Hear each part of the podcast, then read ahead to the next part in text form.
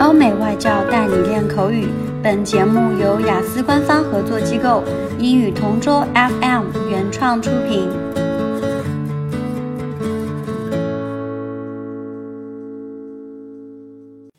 Describe a person who often travels by plane. With regards to this topic, I want to talk about my uncle who usually uses airplanes to travel and to do business.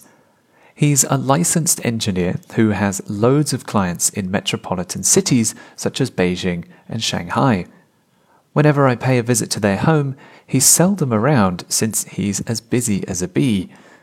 Aunt Sally, who is his lovely wife, often worries about him since sometimes weather disturbances can interfere with his travels, especially because it's an airplane. However, my uncle always assures her that he's fine and she doesn't need to worry since he always updates her of his whereabouts. In spite of his assurances, his wife can't avoid being worried, but she's thankful to him and appreciates his sacrifices for their family. I tried asking him how he feels whenever he flies, and he told me that he finds it time saving because he doesn't need to consume a lot of time traveling to and fro to meet people. Furthermore, it also makes him more efficient at doing the things he needs to finish. Aside from that, he prefers to ride a plane rather than a train because of the services. Good mannered flight attendants offer a wide variety of food and beverages that can ease his hunger and thirst.